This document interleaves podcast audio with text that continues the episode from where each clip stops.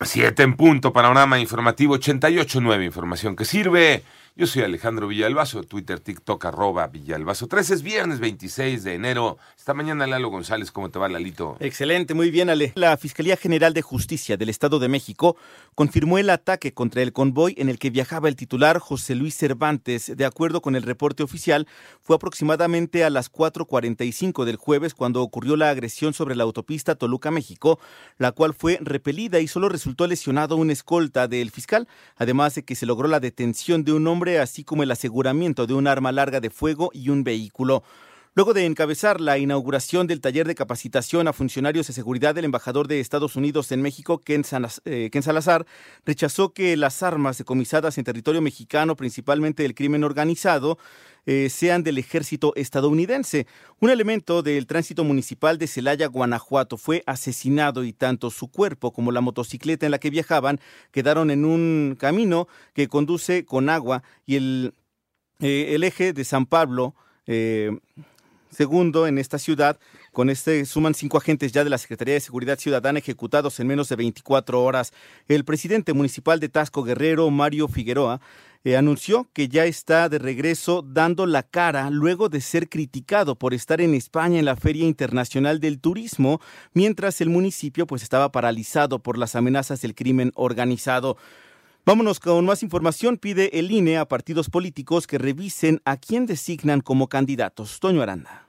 La consejera electoral del INE, Norma de la Cruz Magaña, pidió a los partidos políticos hacer su parte en la designación de candidatos a los diferentes puestos de elección popular que se disputarán el próximo 2 de junio. Norma de la Cruz exigió a los partidos políticos que revisen cómo van a blindar sus propias campañas internas y abiertas para que no entre dinero ilícito a ellas y agregó que los institutos políticos tienen la obligación de entregar al INE toda la información necesaria para fiscalizar las campañas electorales. Revisen cómo van a blindar sus campañas para que no venga dinero ilegal.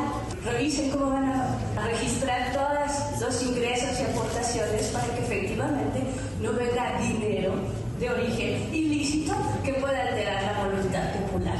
Para 88.9 Noticias, Antonio Aranda.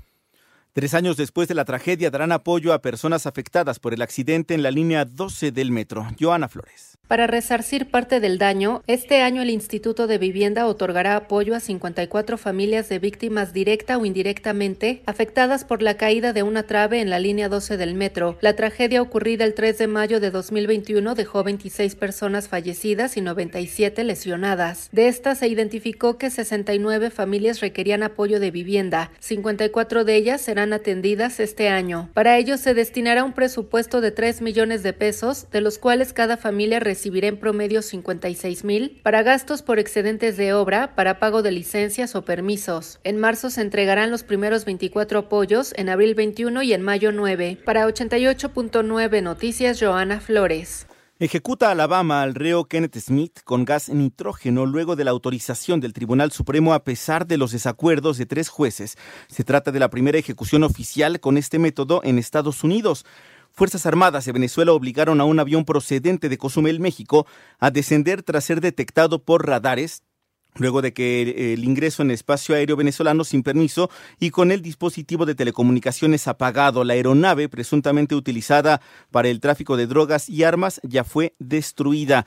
Por otra parte, Chile aprobó ampliar los delitos de extradición contra el expresidente Alberto Fujimori por venta de armas a las Fuerzas Armadas Revolucionarias de Colombia, por lo que la Corte Suprema chilena indicó que Fujimori deberá ser juzgado por los delitos de suministro ilegal de armas, falsedad genérica, conspiración y otros delitos. Y continúan los, los esfuerzos para combatir los incendios forestales que avanzan en diferentes puntos de Colombia, por lo que el presidente Gustavo Petro eh, indicó que ya se dio la orden de activar los protocolos de ayuda internacional.